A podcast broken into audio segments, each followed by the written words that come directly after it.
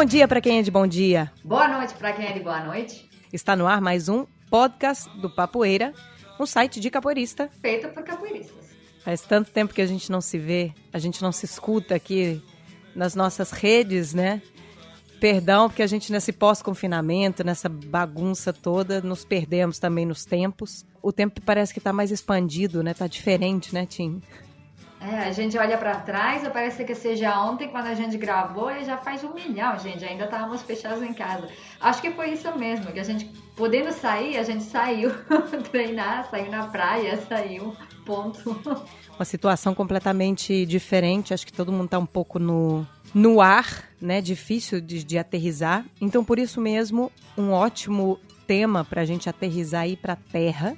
É, que eu estava comentando com os meninos durante o confinamento muito das coisas que a gente escutou e que a gente escuta falar, é, quando você para analisar, são coisas que os indígenas, é, como um exemplo, né, são pessoas que estão há milhares de anos habitando essa terra e justamente o que a gente está se propondo a uma nova normalidade, eles já estão falando há muito tempo. Será que a gente vai conseguir escutar dessa vez, Manteiga? Acho que vai ser difícil, né? Porque tem muita gente que está realmente esperando que a gente volte a, na normalidade que a gente tinha, mas acho que isso não é bom. A gente tem que aprender um pouco do que, do que a gente passou agora e ver que também não precisa tanta, tanta coisa material, que não precisa de, de gastar tanto. Back to basics, não? Voltar um pouco na raiz, ver mais a importância da relação. Quando a gente estava confinado, a gente não é, sentia em falta comprar coisa. A gente sentia falta da gente, da, de um abraço da galera, de, de poder simplesmente sair, caminhar. É, isso é o que você falou, trazer ao, ao básico, né? E é o que muito do, dos indígenas, bom, que, que, adquiriu esse nome indígena, mas são povos originários, né? E no caso a gente vai falar aqui dos povos originários do, do Brasil, do território brasileiro. É o que eles falam e sempre falaram né? Não precisamos. Que, qual é a realidade de vocês que estão querendo comprar, comprar, comprar? Onde vocês estão indo? Se está tudo aqui na Terra, né?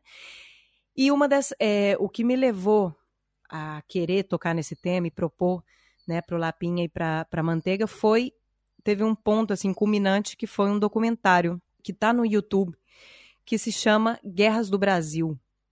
Ele tem dois episódios de mais ou menos uns 20 minutos. A direção é do Luiz Bolognese o primeiro dele fala justamente de uma das guerras que existe no Brasil desde que o Brasil é conhecido como Brasil, desde 1500, com a chegada dos colonizadores. É uma, uma luta e uma guerra que é enfrentada até hoje. E existem muitos detalhes, assim, muitas informações que se fala nesse, nesse documentário que para mim foi chocante por pensar em coisas que parecem ser tão óbvias mas que na nossa educação brasileira, pelo menos na minha que eu tive, da grande maioria das pessoas que eu conheço, não tiveram. Né, a mesma coisa que a gente comenta muito com a questão africana, da gente saber de uma história né, da princesa Isabel, sei, esses tipos de coisas, esses detalhes que a gente aprende, ensina às crianças, a mesma coisa com os indígenas. Então, eu acho que é um documentário que eu recomendo a todos. A gente vai se basear um pouco na, nas informações passadas por ele e também pelas informações maravilhosas que a primeira pessoa que me veio na cabeça é um mestre queridíssimo, Cacabonates, que é o mestre de dois amigos né, de Barcelona, que é o Fofinho e o Capacete, que está agora em Roma. E entramos em contato através do WhatsApp. Ele está lá na terra dele, no norte do Brasil. O nome da escola é Matumbé. E ele vai explicar toda essa questão do porquê do nome. Mas, né, enfim, estamos falando de papoeira e os indígenas nessa história têm um papel importante na história do Brasil. E a gente vai tentar esclarecer algumas delas, dar algumas informações que seguramente vai ser uma boa novidade para todo mundo que está escutando. E é isso, vamos falar de música também, né, Manteiga? Claro, vamos falar de duas músicas hoje para dar uma passadinha todo o tema. Quando a gente estava planeando, né, é, fazer o podcast, foi, oh, galera, as músicas né, relacionadas com esse tema, que músicas podemos pensar tal seu Tupinambá, claro. E depois a gente também vai falar um pouco de Pisa Acabou. Então a gente vai dar, vai, vai então dar um mini segundo de break e voltamos então com as informações. Bem-vindo, bem-vinda e axé. Axé. Numa tarde serena, lá na mata da Jurema que eu vi o caboclo bradar. O que, o que, o que era. Sua mata está em festa, saravá, seus sete flechas que ele é, rei da floresta.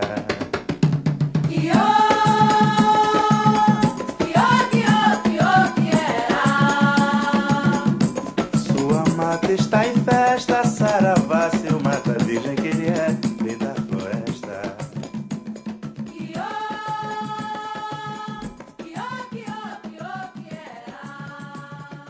Bom, então começamos nosso papoeira e vamos começar com música. O que, que a gente vai falar hoje, Manteiga? A gente vai falar da música uh, do Mestre Suassuna, que se chama Pisa Caboclo. É, aqui a gente, na, na Barcelona, o primeiro evento que a gente fez, é, se chamava é, precisamente Pisa Caboclo. A gente adotou essa música um pouco como lema não? É, do evento. Pisada. Lá- Pisada do caboclo. Pisada do Caboclo. É, já faz 11 anos, quase, quase desse dia, nossa senhora. Passa o tempo, viu?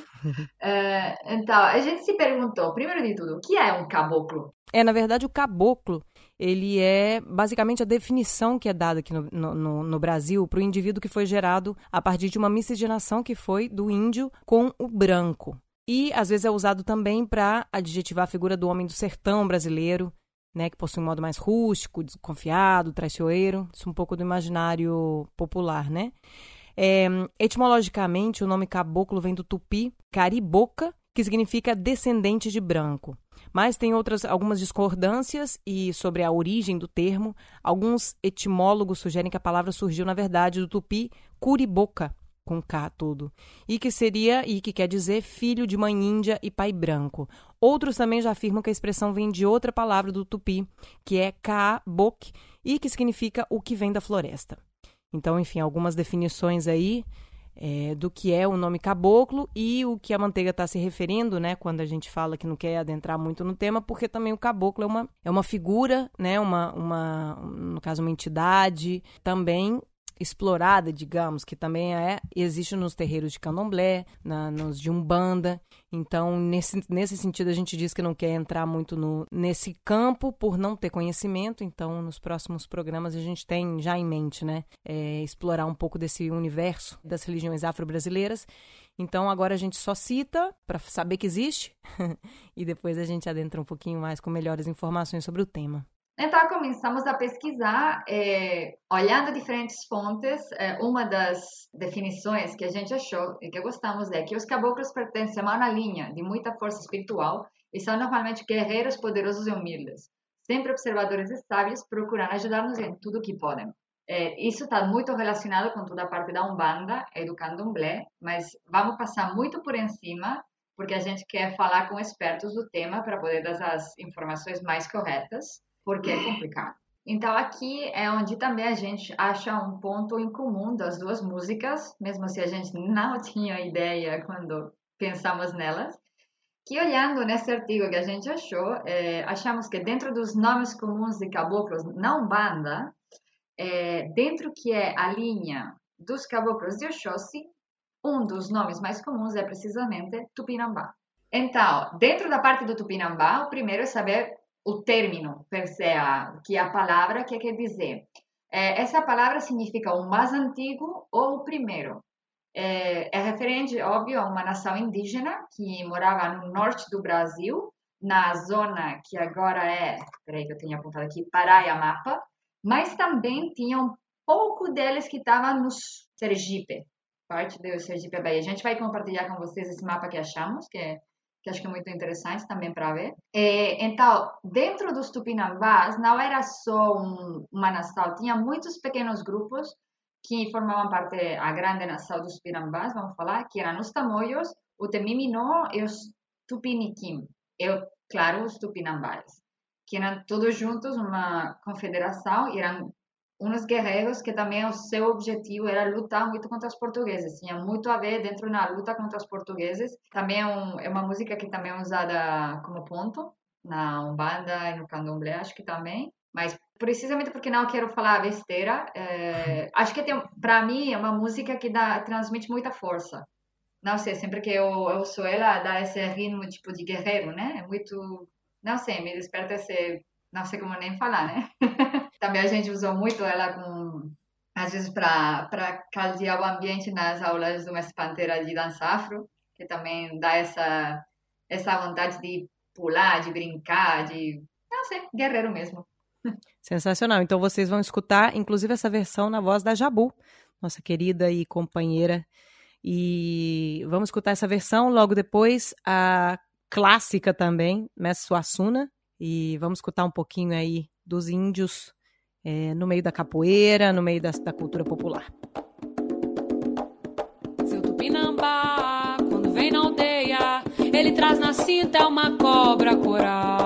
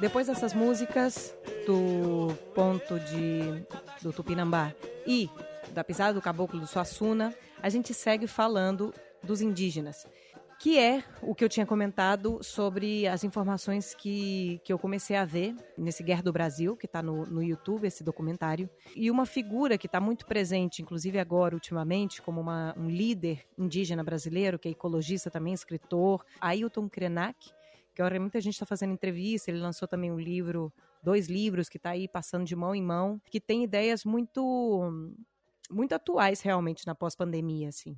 Ele está muito presente nesse documentário, a parte de outros investigadores também, da história e tudo mais, e faz um resumo, assim, de, do que eu comentei no começo, de informações que me surpreenderam, ainda que são informações que parecem ser muito óbvias na história do Brasil, mas que são ocultas, né? Porque não interessa muita gente contar essas informações.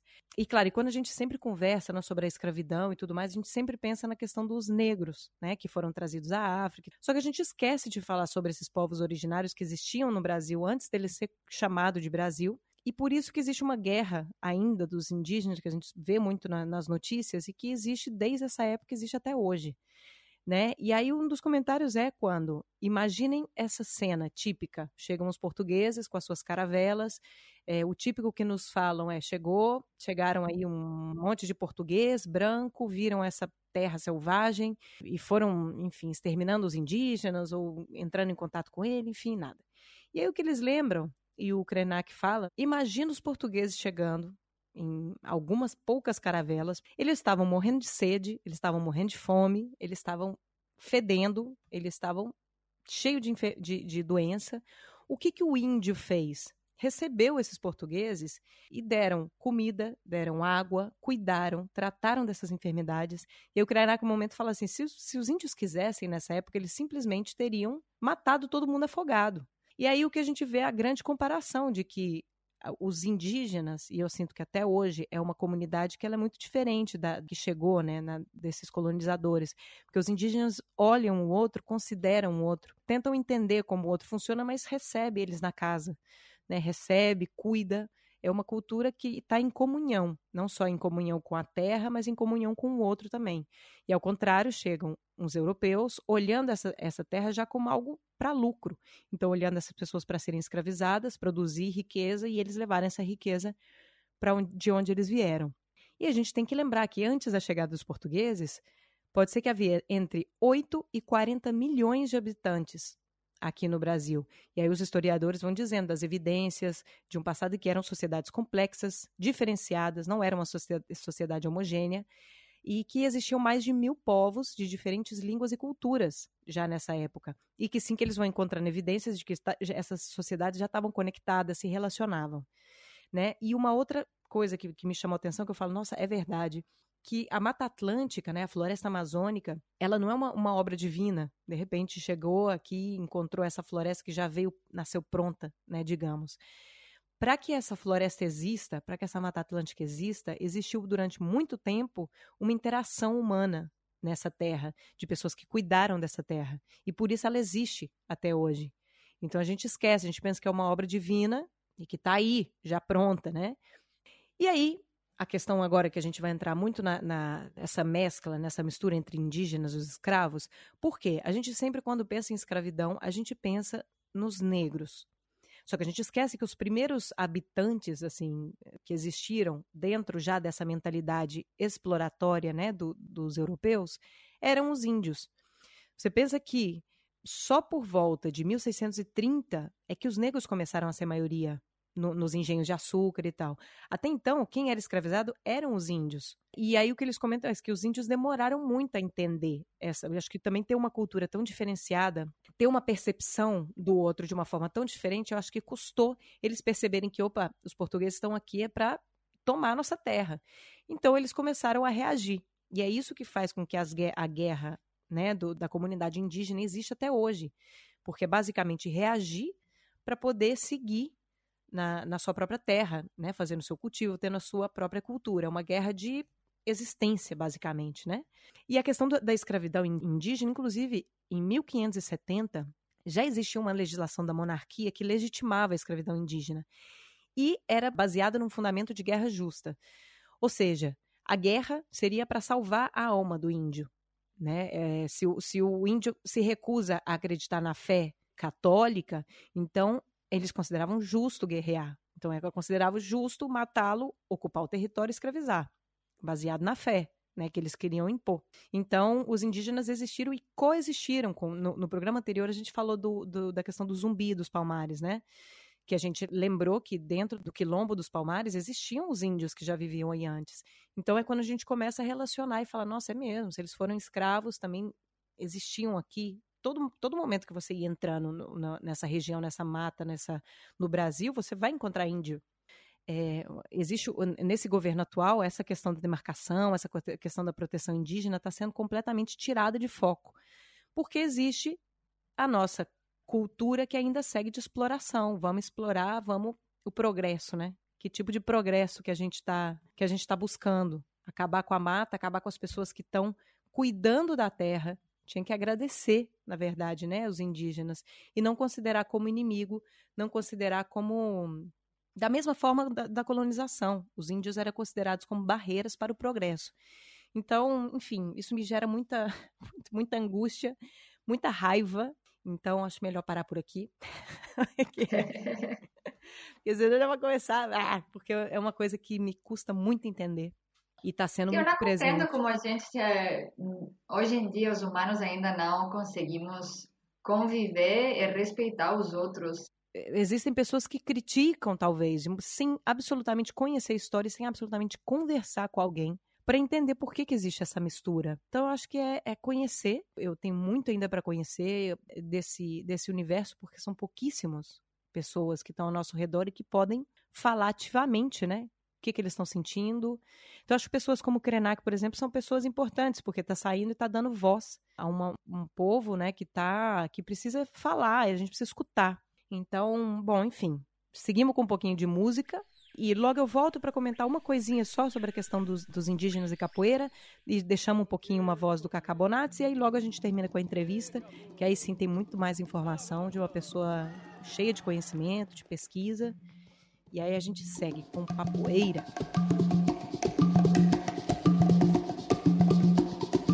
Mas ó que lindo caçador naquelas matas onde a coral piou. Mas ó que lindo caçador naquelas matas onde a coral piou. Ok, ok, caboclo ele é nativo da raiz do ouro caia. Ok, ok, caboclo, ele é nativo da raiz do ouro caia. Vale, agora voltamos para terminar um pouquinho mais de informação e aí relacionar um pouco mais a capoeira e os indígenas, porque existem pessoas que acreditam que a capoeira tenha uma origem indígena, né? Porque é, é, sempre o tema da origem da capoeira é sempre um tema de debate, porque uns acreditam que ela é brasileira, outros que ela é africana, que veio da África já, outros que é afro-brasileira e outros também pensam que ela é indígena. E muitos desses que pensam que é indígena, porque a parte também do, de alguns nomes da capoeira, pelo próprio nome capoeira, né, que já vem de um nome indígena, eles também se baseiam em algumas cartas escritas desde a época da colonização, mais ou menos 1500 e algo. E, Manteiga, quais seriam essas referências que se utilizam muito as pessoas para falar da origem da capoeira como indígena? Tem várias referências, a maioria delas são de, de, de, religiosos, porque, claro, eram os que tinham contato mais direto com os, com os indígenas, né? Porque estavam aí explicando para eles a sua missão religiosa. É, então, por exemplo, tem um livro do padre José de Anchieta, que se chama Arte da Gramática da Língua Mais Usada na Costa do Brasil, que se imprimiu em 1595 em Coimbra, que tem uma citação que fala: os índios tupi-guaranis divertiam-se jogando capoeira. Hum. Depois tem outra, também outra referência, do também padre jesuíta Martim Alfonso de Souza, que atesta que ele teria observado tribos jogando capoeira, que observavam como um jogo em que o padre ainda descreve acrescentando que se divertiam, porém não sendo citada nenhuma relação desses jogos com algum tipo de música ou luta. Depois, também temos o pesquisador Luiz Carlos Krumenauer Rocha, é, que fala da possibilidade da, da origem indígena da capoeira, porque tem umas citas numas cartas que iam para Portugal e Espanha dos anais das missões jesuíticas no Brasil. Por exemplo, tinha o jesuíta Antônio Gonçalves, que escreveu para seus superiores em Lisboa, que descrevia uma luta em que os índios praticavam artes de qualquer conflito, que era tipo uma forma, uma luta em forma de dois a dois, aos dois dedos do centro, usando braços e pernas como armas. Mas, claro, uma coisa que é dois a dois, pernas e mãos, pode não pode ser capoeira. Claro, existem muitas possibilidades aí, né? Claro. Sim, eu sei, que pode ser várias possibilidades, né? É, também existem, por exemplo, alguns tipos de, de culturas, por exemplo, na cultura potiguara, existe uma dança de guerra que chama Maraná, que também é em círculo, os guerreiros dizem que com peneiras, perneiras de conchas compunham um compasso ao bater com os pés e as mãos, invocando o antepassado, acompanhado de atabaques ou troncos de pele de anta, chocalhos e marimbas, enquanto os dois guerreiros no centro se davam golpes de pernas, cotoveladas e movimentos que imitavam animais. Enfim, existe uma série de, de citações né, dessa época da, da, colonização, e é por isso que muita gente, algum, muita gente, não sei, algumas pessoas acreditam é, e defendem essa origem da capoeira como sendo algo, algo indígena. É muito difícil falar da origem da capoeira porque a gente tem poucos documentos, né? Então, algumas evidências apontam mais para um lado, né, que da, da questão afro-brasileira, pelo menos aqui nós três do, do Papoeira acreditamos nessa origem afro-brasileira. E eu vou deixar então agora um pouquinho do que diz Cacá adiantando um pouco a entrevista, do que ele pensa um pouco sobre essa, sobre essa questão entre indígenas e, e, e negros e a origem da capoeira. Cutia do céu, você essa pergunta sobre a questão da luta negra indígena, luta de afirmação de identidade identitária, luta por espaços, isso daí dá um, muita conversa, né? Primeira coisa que eu quero te dizer, quem me civilizou, eu venho de uma geração aqui em Manaus, quando implantaram a Zona Franca, eu tinha exatamente 10 anos de idade. Manaus na década de 70, era, era a terceira cidade da América do Sul com a cara mais indígena. E nós tínhamos uma brinca... coisa mesmo de menino, de não tinha televisão, né? Como eu te falei, tive uma infância de garoto subdesenvolvido mesmo, né? E, de repente, meu pai era bancário. Essa, isso aí tem que ser uma resposta longa para entender. Infelizmente, não tem como sintetizar tudo isso. Meu pai era bancário, e quando 68 se instala a Zona Franca, meu pai chega em casa com uma caixa grande, só, só eu e meu irmão de filhos, cheia de brinquedos é, eletrônicos, e trenzinho, aviãozinho que abri, abria e fechava a asa, saía a escadinha, saía aeromoça, guitarra elétrica. E nós que éramos acostumados a brincar com pneu, com carrinho de latinha, eh, brincar na rua e tudo, ficamos praticamente quase três dias sem dormir, excitados com, aquela, com aqueles brinquedos. E a minha adolescência, por causa da Zona Franca, que tinha isenção fiscal, então daquele garoto subdesenvolvido, que comia peixe, comidas só regionais, aquilo ali, né, coisas que vinham do mato mesmo, da cidade, cinturão verde da cidade, frutas amazônicas. De repente nós tínhamos suco de laranja inglês, é, leite holandês, chocolate belga. Isso qualquer pé rapado em Manaus podia comprar por causa da isenção fiscal. Uma galinha que vinha da Holanda era mais barata do que uma galinha criada, é, abatida em Manaus. E as coisas também se passavam para o vestuário, por exemplo. Coisas que só a classe média, classe média alta paulista tinha condições de comprar na época. Por exemplo, jeans, é, calças leves, li, camisa hang ten, sapato all star. Isso todos nós podíamos ter. E eu, nessa confusão toda, tinha uma boate chamada Boate dos Ingleses, que lançava uma música de sucesso em Londres, duas semanas depois aqui em Manaus estava tocando. E eu perdi uma coisa, em determinado momento da adolescência, chamada de alteridade cultural. Né? Eu não sabia se era índio, minha referência cultural. Se eu era índio, se eu era caboclo, se eu era europeu, que porra que eu era, entendeu? E a capoeira exatamente o nome da academia do meu mestre era Zumbi dos Palmares, né? Eu comecei a saber quem era Zumbi, fui tomando conhecimento, porque na escola, no livro que eu estudava, estava assim, Zumbi, é, Rei Negro de Alma Branca. Você pegava no dicionário na época, ia ver lá, Malta, coletivos de, capo, de vadios, ladrões, capoeira, de capoeiras, aquela imagem do capoeira que tinha na sociedade, de malandro. E, então eu comecei a ler sobre isso, fazendo contraponto. E tive a felicidade, aos 18 anos, de ir na Bahia. Tinha passado no vestibular, passei quatro meses viajando com uma mochila nas costas. Conheci praticamente também 18 estados brasileiros, fascinado eu te digo, fazem 44 anos que eu vou à Bahia.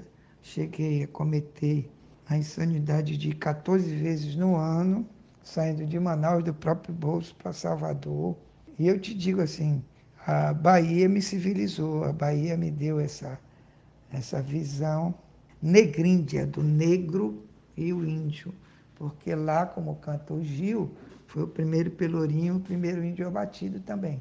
Relacionando isso com a capoeira, você sabe que é, todos os estudos indicam que a capoeira aqui ela é um, um grande amálgama cultural, né? Como, como é o candomblé. E a base desse amálgama, dessa fusão de culturas, ela tem como a parte que a gente chama de afro-brasileira, ela já vem de uma fusão de várias nações africanas aqui no Brasil, compelidas a se juntarem por causa da, da escravidão, mas esses povos que aqui estavam tinham suas táticas de guerra, suas, ou seja, suas danças de guerra e seus jogos de combate, que tiveram oportunidade também de é, entrar em contato com os nativos, os povos originais daqui nossos, que também guerreavam entre si, etnias rivais, que também tinham seus guerreiros, seus jogos de combate, suas danças de guerra. E também pode-se considerar que os europeus que aqui vieram, principalmente os portugueses, os fadistas portugueses, também tinham as suas táticas de, de luta como no Rio de Janeiro tinha as maltas dos fadistas, tinha as maltas dos capoeiras nativos, né? E tinha a malta do pessoal do Savate também, né? Então a capoeira, ela bebe em todas essas fontes. Agora, nós temos que entender que a, a grande que formou esse amálgama é, se deu exatamente em cima da cultura negra, né? da cultura preta. Até porque, pela sua própria condição de povo é, que foi escravizado, né? povo sequestrado, ou seja, a formação de uma diáspora. E você vê que, pela própria concepção, porque tem um outro elo de união entre os nossos povos originais e os povos originais de África, né? da grande maioria que veio para cá, principalmente os bantos, 70% dos escravizados são, é, são bantos, né? Do tronco linguístico banto. Eram povos ágrafos, povos que não tinham escrita, como nossos povos originais. Então, o corpo é o portador da cultura. A grande biblioteca é o corpo. E a oralidade, o tribalismo, né, a musicalidade para esses povos ágrafos é muito importante isso, né? A formação até da sua própria identidade cultural. Então, é, você tem vários elementos que unem essas culturas, tanto do, do, dos originários do Brasil como dos originários da, de África, né? E você vai ter, por exemplo, candomblé de caboclo, que é uma, uma junção perfeita desse amálgama cultural, e vários e outros, maracatus, vários e vários que por aí tem. A capoeira também como é um exemplo disso. Agora, existe no meio disso pessoas que defendem, é, existem alguns extremos, e esses extremos, às vezes, eles são defendidos com paixão. A paixão ela é válida, mas quando a gente vai racionalizar uma discussão, ou seja, para que a gente possa se entender, havendo um diálogo, as paixões devem ser deixadas de lado. Então, por exemplo, tem correntes que defendem que a capoeira é indígena, né? outros que defendem que ela é puramente africana. Né? E, e quando a gente vai se aproximando cada vez mais na busca da origem da capoeira, mais a gente vai vendo que ela, ela, ela é uma, uma, incidente, é, uma imensidão de pluralidade muito grande, que até hoje a gente não pode afirmar com certeza determinadas é, opiniões. Né? Muita coisa ainda há de ser estudada.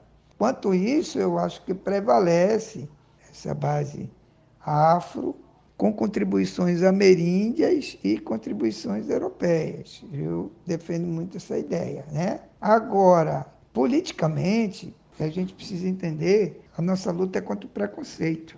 Então, se você luta contra o preconceito do LGBTQ+, embora seja uma especificidade, você está lutando contra o preconceito. Quando você luta contra o racismo, principalmente em cima da, da, do negro, né, você está lutando contra o preconceito. Se você luta pela autonomia dos povos indígenas, você está lutando contra o preconceito. Né?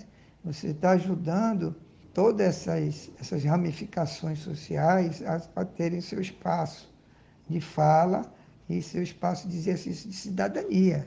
Né? Não pode isolar uma coisa da outra. Né? Então eu vejo isso.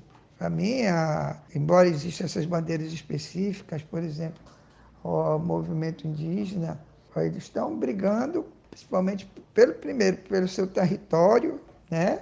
e manter sua cultura. Né? A base da luta é essa. Já a luta da diáspora negra é luta para reconhecer seus direitos sociais, né? de contra os privilégios que o sistema oferece às pessoas de, de pele mais clara, todo esse estigma que existe em cima criado principalmente pela Igreja Católica, né? em cima do, do negro, né? Então, veja bem, embora existam essas especificidades, mas todo mundo são, somos irmãos na luta de construção de uma sociedade melhor. Eu vejo assim, hoje, hoje nós temos os pretos estão em guerra, os índios estão em guerra, o LGBT estão em guerra, o feminismo, as mulheres estão em guerra, a juventude está em guerra, todos estão em guerra contra o sistema. Esse sistema que está se mostrando cada vez mais falido, mostrando o seu conservadorismo. Então, se todos estão em guerra, o importante no meio dessa guerra é escolher seus aliados. Então, até dentro da capoeira, estamos em guerra também, né? Contra diversas correntes aí que é, se afastam dessa essência libertária e rebelde da capoeira, né? Ah, caem só para o lado da esportização, outros só do lado do comércio, né? Então, essas contradições estão aí. Eu também queria lembrar que aqui, para mim, então, eu considero que entre as transformadores matrizes étnicas do Brasil, praticamente os brancos, os índios e os negros, eu, o, o branco, o projeto dele é vencedor, né? O projeto dele é vencedor, está aí.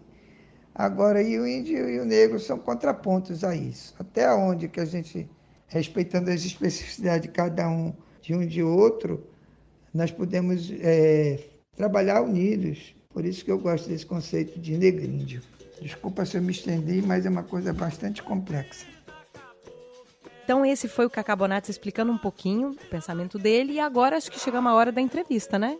O mestre Cacabonates chama Luiz Carlos de Matos Bonates, né, conhecido como Cacabonates. Já encontrei, a primeira vez que eu encontrei o mestre foi na Suíça e logo depois encontrei várias vezes em eventos do, da escola Matumbé de capoeira que tem em Barcelona, tem em Roma também, né, Manteiga? Aqui em Barcelona está o Fofinho, com um espaço super lindo que tem agora.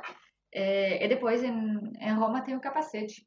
E o mestre Kaká, na verdade, ele é de Manaus, da Amazônia. E aí ele conta, eu não vou adiantar muito a história dele porque ele mesmo vai contar, mas é uma pessoa inteligentíssima, pesquisador e também tá para lançar um livro. Então fiquem atentos, a gente quando ele terminar de lançar esse livro, a gente vai colocar no Papoeira, porque vai ser algo muito muito novo, com a história aí da capoeira lá de Manaus, enfim muita história para a gente conhecer e entender também um pouco o porquê dessa mistura, né? Como a Manteiga falou, a própria, o próprio logo da, do Matumbé Capoeira é um índio e ele vai explicar também o porquê. Então, enfim, fica aí a entrevista com o mestre Cacabonati que a gente fez por. Ele estava no Brasil, foi através de WhatsApp. Então, enfim, modernidades, né, que nos permitem. Não teve essa, essa, essa que às vezes a gente escuta, né, as entrevistas da manteiga aí, aquele fundo cheio de gente. caos, tipo, vou tomar vai ser melhor, tá claro. Tomando uma cerveja, não sei que onda. Mas é isso, a gente fica muito obrigado, Cacá, pelo tempo, pela disponibilidade, por tanta informação. Quando que você começou a capoeira e quem foi o seu ou seus mestres? Em 1970, Manaus tinha 300 mil habitantes, uma média de 300 mil habitantes. E nós tivemos dois grandes ciclos econômicos no Amazonas. Uma foi a, a borracha, que foi de 1880 a 1920, e um outro que começa com a Zona Franca de Manaus, que foi de 1968 até agora, atualidade. Então, nesse 1920 até 1968, a cidade parou no tempo, né? Então, é, em 1970, quando eu me reconheço capoeirista, é, Manaus tinha 300 mil habitantes e hoje ela tem 3 milhões de habitantes. Então você vê o bom que ela deu. E a capoeira, essa capoeira modelo baiano, que a gente chama capoeira com berimbau, ela chega em Manaus em 1900, na verdade, 1972. E então eu eu peguei aquela a capoeira que tinha aqui de antigamente era capoeira sem berimbau, a capoeira da porrada, capoeira é, briga de rua, né? A herdeira da capoeira das maltas, né? Que eu através das minhas pesquisas eu consegui comprovar através de documentação que a capoeira estava aqui desde o século XIX. Então eu peguei um pouquinho na quando era criança ainda, peguei um pouco dessa herança da capoeira das maltas. A gente aprendia na rua, andar de cabeça para baixo, a gente chamava de bananeira, né? Derrubar o outro com a perna, dar uma pernada, era chamava de rasteira.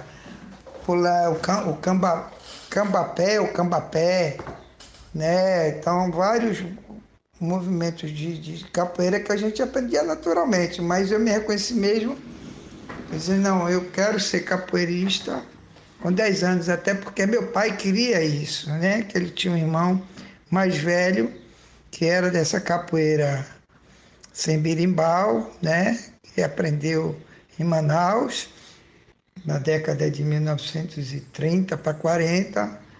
Então, esse meu pai queria que eu sou o filho mais novo, meu pai sempre me quis capoeirista.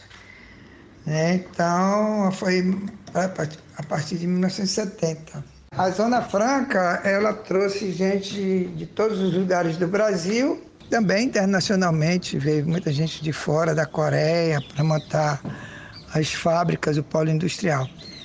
E, então, em 72, Julivaldo Espírito Santo, conhecido como Mestre Gato, é, ele é um goiano, aprendeu capoeira ali em Goiás, né? O tio dele era o Onça Tigre. Ele, com nove anos, iniciou na capoeira. Ele era de Anápolis, né?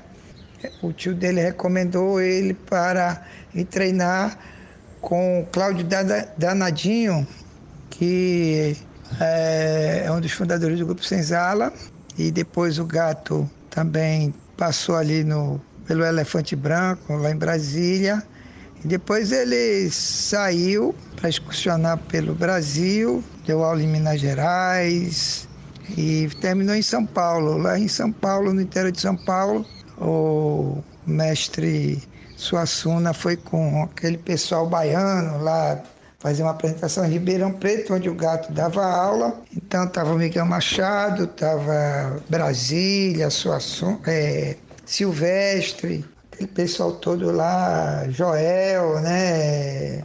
O Paulo Santo Amaro, Paulo Limão, né? Que se chama. Convidaram o gato para jogar, o mestre, o mestre Silvestre gostou muito da capeira do, do gato e convidou o gato para ser parte da, da, da, Associação de Capoeira Vera Cruz. E aí o mestre é, ganhou no, na categoria dele o primeiro campeonato paulista de capoeira e depois saiu para excursionar pelo Caribe com um grupo de alunos e capoeiras. E terminou parando em Manaus e aqui ficou e montou a Academia Zumbi dos Palmares em 1972.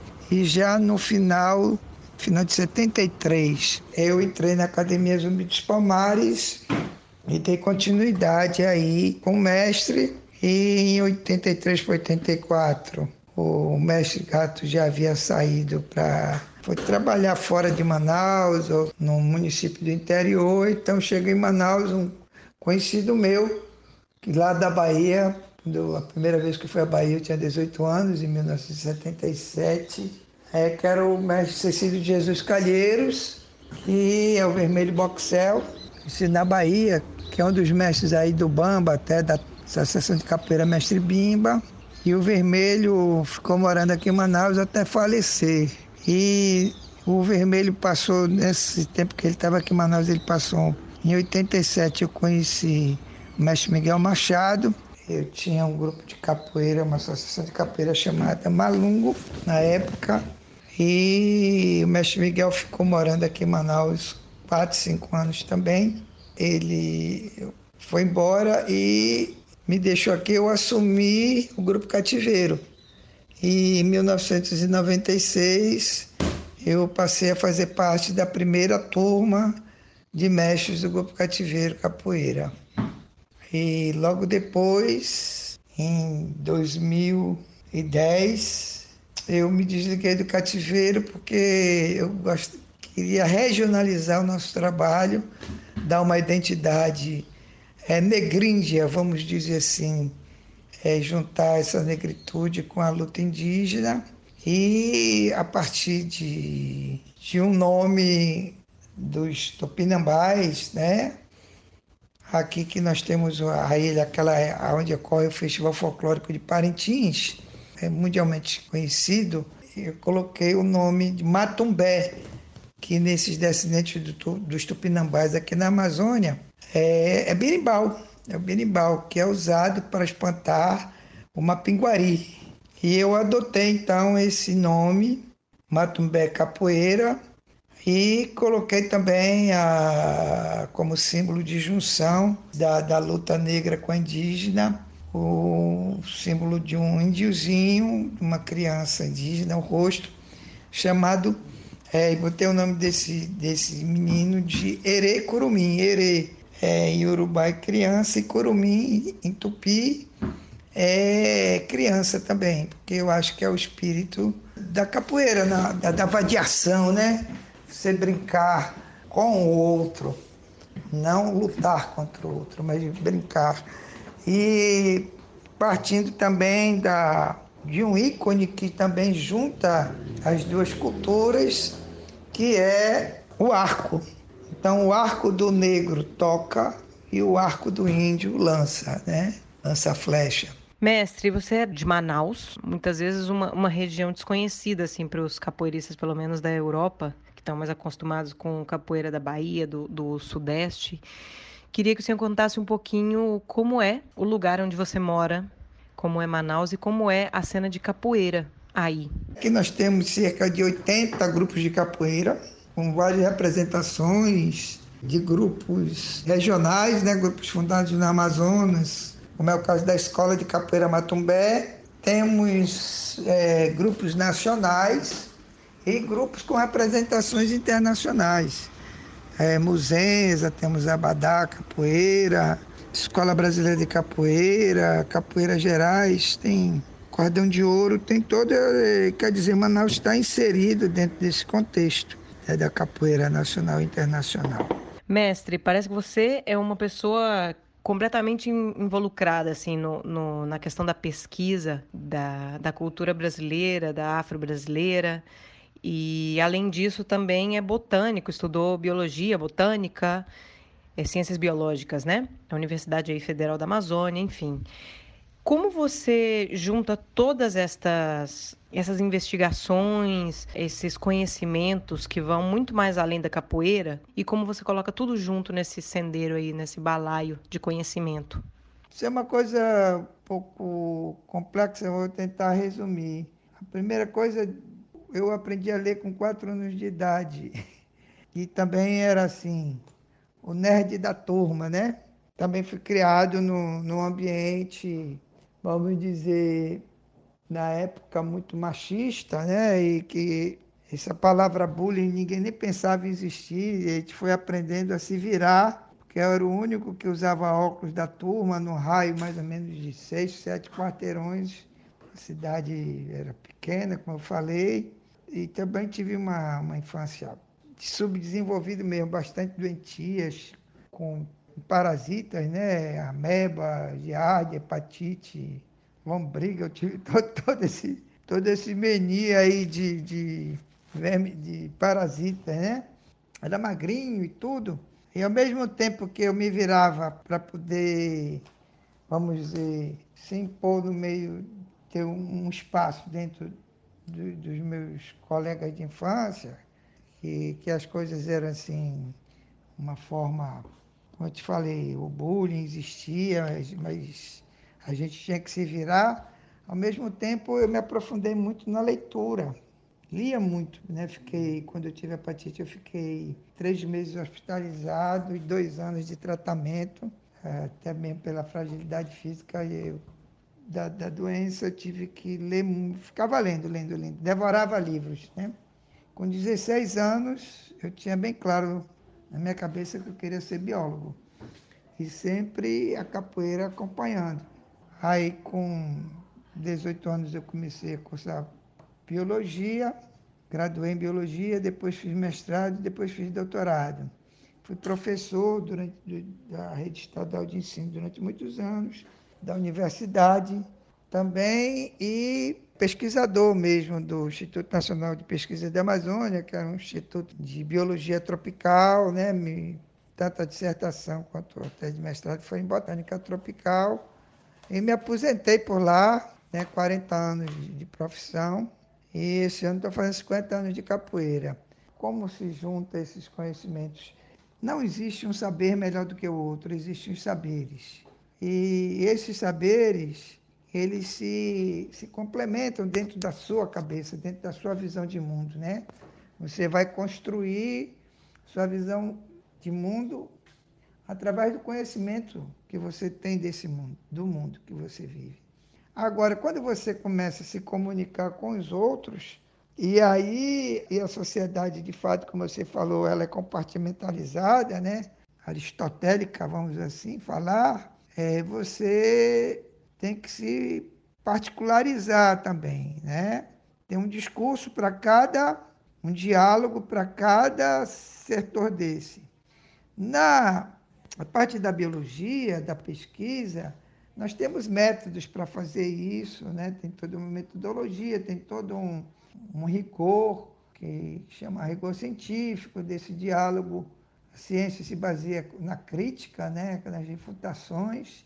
E é, a capoeira, é, como uma coisa popular, ela não tem muito esse, esse, essa, essa, metodologia, né? coisa mais na oralidade. É, eu senti o preconceito principalmente da época, que capoeira era considerada coisa de malandro, coisa de vadio, né? E aquilo me fazia muito bem, sempre me fez. E eu passei a querer defender com unhas e dentes essa ideia, né? De que a capoeira é uma coisa boa, não é o que as pessoas estão pensando. E aí comecei a estudar isso daí com, com as ferramentas que eu tinha, com a bibliografia que eu tinha, para me poder empoderar, né? Para dialogar com várias áreas. A biologia já tinha a questão mais ou menos da estrutura do corpo humano, como funciona o corpo humano e tudo. Então dava legal para dialogar com o pessoal de educação física, né? Também tive que ler, estudar antropologia, história, sociologia, que é a área de ciências humanas. Não é que eu domine isso, né? Mas tudo que se relaciona com capoeira, eu, o que eu não sei, eu procuro saber, entendeu? É uma frase até do Sócrates, que a frase correta é assim, né? Só sei que nada sei, mas quero saber, né? Então eu me interesso muito por isso. E também a vida me proporcionou um feliz encontro com Frederico José de Abreu, né, o Fred, que é também uma pessoa de de formação da área de economia, mas também com a mesma sede de conhecimento, baiano, uma unanimidade entre, com, entre os velhos mestres da Bahia. Então, Fred foi uma pessoa que, dentro da área desse conhecimento da capoeira, foi muito importante para mim, porque me deu várias pistas, trocamos muitas ideias, brincávamos muito, às vezes até brigávamos, mas sempre com muita amizade. E Fred também me ajudou muito para me colocar em contato com mestres, assim como Augusto Januário, Nenel, entre outros. E tive a oportunidade de conhecer Liberac através de Antônio Liberac, Carlos Eugênio, Matias, entre tantos outros pesquisadores de capoeira, Bel, é, Letícia Ouvidor, inúmeros. Ah, tive a honra de participar do primeiro Congresso Internacional de Pesquisadores de Capoeira em Cachoeira. Capoeira é uma coisa muito ampla, resolvi voltar a estudar o passado né, da capoeira para poder entendê-la, o que é que ela é hoje. E tem uma biblioteca multimídia de mais ou menos de 22 mil títulos. E estou agora estudando avidamente a capoeira no norte, né? já publiquei alguns artigos. Está é, tá saindo um livro agora pelo IFAM, da capoeira no Amazonas e sua salvaguarda. E pesquisando as coisas de capoeira e tentando, é, não como produto de uma verdade, né? não mais é, transmitir essa visão que eu tenho e defender também essa capoeira preta, né? Capoeira dos pretos baianos, a capoeira do universo negro, até para que a gente mantenha isso, tenha condições de manter isso, já que capoeira se diversificou tanto, a chegar ao ponto da pessoa de, de algumas pessoas dizendo que a velha capoeira morreu. Eu acho isso uma coisa desmedida, sem sentido. Então eu sou apenas um soldado no meio de tantos outros é, companheiros que pensam a capoeira, defendendo essa, essa matriz preta da capoeira, né? Capoeira dos pretos baianos, a capoeira com berimbau. Antes de acabar, uma pergunta que, eu, que me ficou na cabeça quando eu fiz uma aula com o senhor na Suíça, né, com o mestre Moreno, que por sorte você estava lá, a gente se conheceu. É, e uma coisa ficou muito marcada na minha cabeça, que era a questão quando você estava falando da ginga, e que a gente tem uma ginga às vezes muito marcada, de uma ginga contemporânea, digamos, e que você estava mostrando um outro lado, né? Que quanto mais ampla, mais você abre a perna, mais zona de espaço para o outro te pegar você tem. Então, você relacionando muito sobre a língua dos velhos mestres de capoeira. Queria que você falasse um pouco sobre essas referências, primeiro, da capoeira que você leva e de que forma você tenta colocar hoje na contemporaneidade, junto, né, dentro de todo o contexto de como está a capoeira, usando essas referências e tentando voltar um pouco às referências de velhos mestres e tal. Para isso é uma coisa muito simples. Eu, quando dou aula, eu não gosto de nada estruturado, sabe? Todo mundo agora para o lado de cá, todo mundo para o lado de lá, né? Assim, mas eu gosto da, principalmente da ginga como uma expressão pessoal. O que nós damos, na verdade, é uma base para a pessoa ter um ponto de partida. Mas eu tenho 36 alunos, entre aspas, né, que se formaram, e te digo que nenhum joga igual ao outro, sabe? Para mim, eu tenho orgulho disso porque desses aí eles conseguiram botar sua própria personalidade na sua ginga e desenvolver seu próprio jogo de capoeira, sabe? Porque tem determinadas escolas ou que jogou com é a mesma coisa que jogar com 30, porque tudo faz igual, aquela coisa repetitiva, robotizada, sabe? E isso, para mim, vem exatamente da questão da capoeira não formalizada, não é, o método, como ela diz, diz o Pastinha, o fim dela é inconcebível ao próprio capoeirista capoeira. O método dela é cada corpo é um corpo, como cada corpo vai entender essa cultura. E o que o mestre faz é propiciar um ambiente para que a pessoa consiga entender a cultura que está sendo oferecida, disponibilizada ali, permita que essa pessoa permita adentrar dentro dessa cultura, entendeu? Aprendendo, fazendo, aprendendo, fazendo, participando, atuando. Então, com todo o respeito que é, a, a própria tecnologia, né, as aulas à distância se mostraram dentro desse momento da pandemia uma ferramenta muito útil, mas eu não vejo ela como essencial. Para mim, ela é um acessório, mas eu acho muito difícil você entender a cultura da capoeira, é, vivenciar a capoeira a 500 quilômetros, 2 mil quilômetros do, do seu mestre, entendeu? E como eu falei, isso, a ferramenta virtual é um acessório só, mas tem que ter oralidade, tem que ter o corpo a corpo, a papoeira, sair depois do treino para ir conversar, bater um papo, beber água, refrigerante, cerveja, sei lá, participar da capoeira, sabe? É importante para até que você crie as suas estradas para se expressar, entendeu? Então, tem que se respeitar essa individualidade do corpo. O mestre é apenas a referência, mas não é para você imitá-lo. Cada um é cada um, como diria o Pastinha. E última pergunta: o que você recomenda para as pessoas que estão começando a capoeira agora? Aprender a aprender.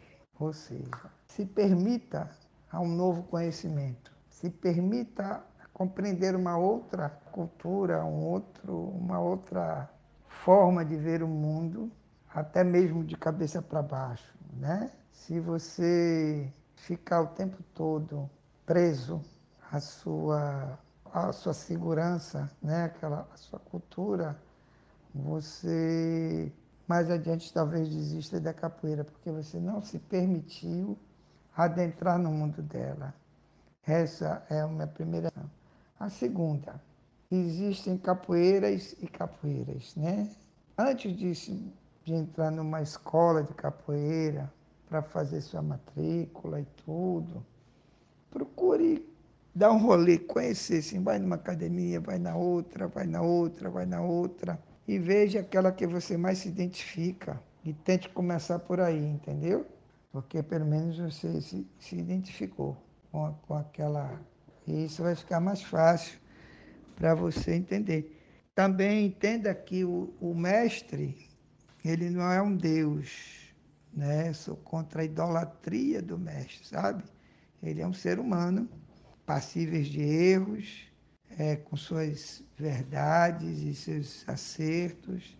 E a única coisa que eu posso lhe garantir é que se o seu mestre talvez não saiba qual o caminho mais certo para seguir, mas ele com certeza ele sabe qual é o caminho errado, porque nessa trilha da vida ele já deve ter errado bastante, entendeu? E pode lhe dizer, olha, não vá por aí que você pode se machucar, porque eu me machuquei nisso, né? Então, entenda que no meio dessa relação mestre-aluno, mestre-discípulo, é uma relação de pai e filho, uma relação às vezes de choque de gerações também. Mas antes de mais nada, procure entender e compreender seu mestre. E o mestre também acredito que ele vai tentar lhe compreender que aquilo que você considera ruim, bobagem que ele está falando, filtre. Se você achar de fato que é ruim mesmo, deixe para lá. E fique só com as coisas boas. Entendeu? Mas entenda que ele é um ser humano, que nem você, também aprendendo também com você e você aprendendo com ele.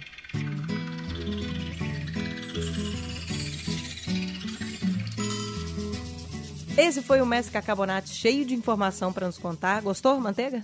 Eu gostei muito, adorei. Adorei é, também ver diferentes jeitos de olhar nas coisas e aprendi muita coisa. Acho que é muito interessante sempre ouvir novos mestres com que você tem menos contato, porque eu conheci o mestre Cacabonatas, mas foi digital, porque no último momento, não sei porque ele não conseguiu voar para aqui, é, mas sempre é bom, é, é, bom ter esse contato com os mestres e, e aprender, né?